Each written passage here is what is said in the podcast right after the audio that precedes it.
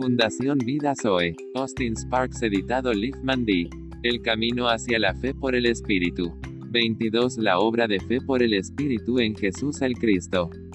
Veamos la sombra en Judá se acercó a él.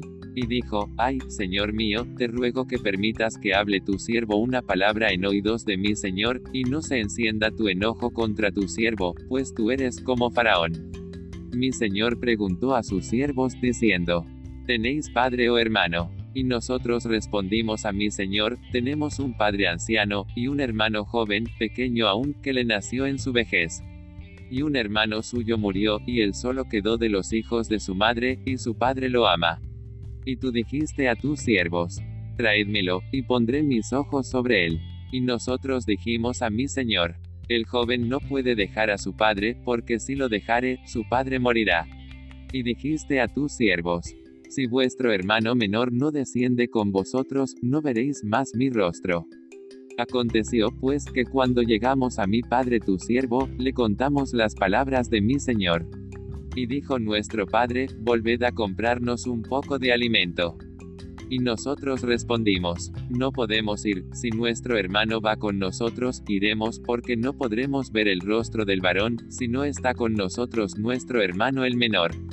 Entonces tu siervo mi padre nos dijo, Vosotros sabéis que dos hijos me dio a luz mi mujer, y el uno salió de mi presencia, y pienso de cierto que fue despedazado, y hasta ahora no lo he visto. Ahora, pues, cuando vuelva yo a tu siervo mi padre, si el joven no va conmigo, como su vida está ligada a la vida de él, sucederá que cuando no vea al joven, morirá, y tus siervos harán descender las canas de tu siervo nuestro padre con dolor al Seol como tu siervo salió por fiador del joven con mi padre, diciendo, si no te lo vuelvo a traer, entonces yo seré culpable ante mi padre para siempre, te ruego, por tanto, que quede ahora tu siervo en lugar del joven por siervo de mi señor, y que el joven vaya con sus hermanos.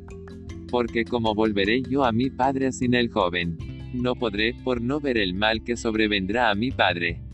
Génesis 44, 18 al 34. Entonces dije, He aquí que vengo, oh Dios, para hacer tu voluntad. Diciendo primero, sacrificio y ofrenda y holocaustos y expiaciones por el pecado no quisiste, ni te agradaron cosas se ofrecen según la ley, y diciendo luego, He aquí que vengo, oh Dios, para hacer tu voluntad, quítalo primero, para establecer esto último. En esa voluntad somos santificados mediante la ofrenda del cuerpo de Jesucristo hecha una vez para siempre.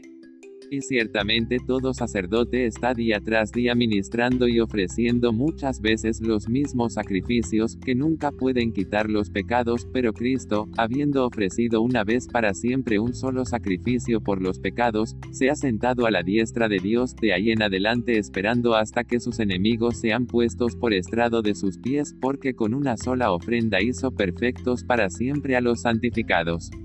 Y nos atestigua lo mismo el Espíritu Santo, porque después de haber dicho, este es el pacto que haré con ellos después de aquellos días. Dice el Señor, pondré mis leyes en sus corazones, y en sus mentes las escribiré, añade. Y nunca más me acordaré de sus pecados y transgresiones. Pues donde hay remisión de estos, no hay más ofrenda por el pecado.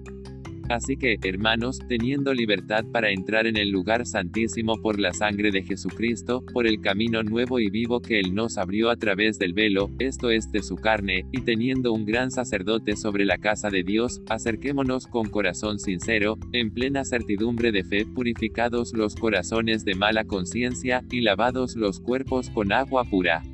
Mantengamos firme, sin fluctuar, la profesión de nuestra esperanza, porque fiel es el que prometió considerándonos los unos a otros para estimularnos al amor y a las buenas obras.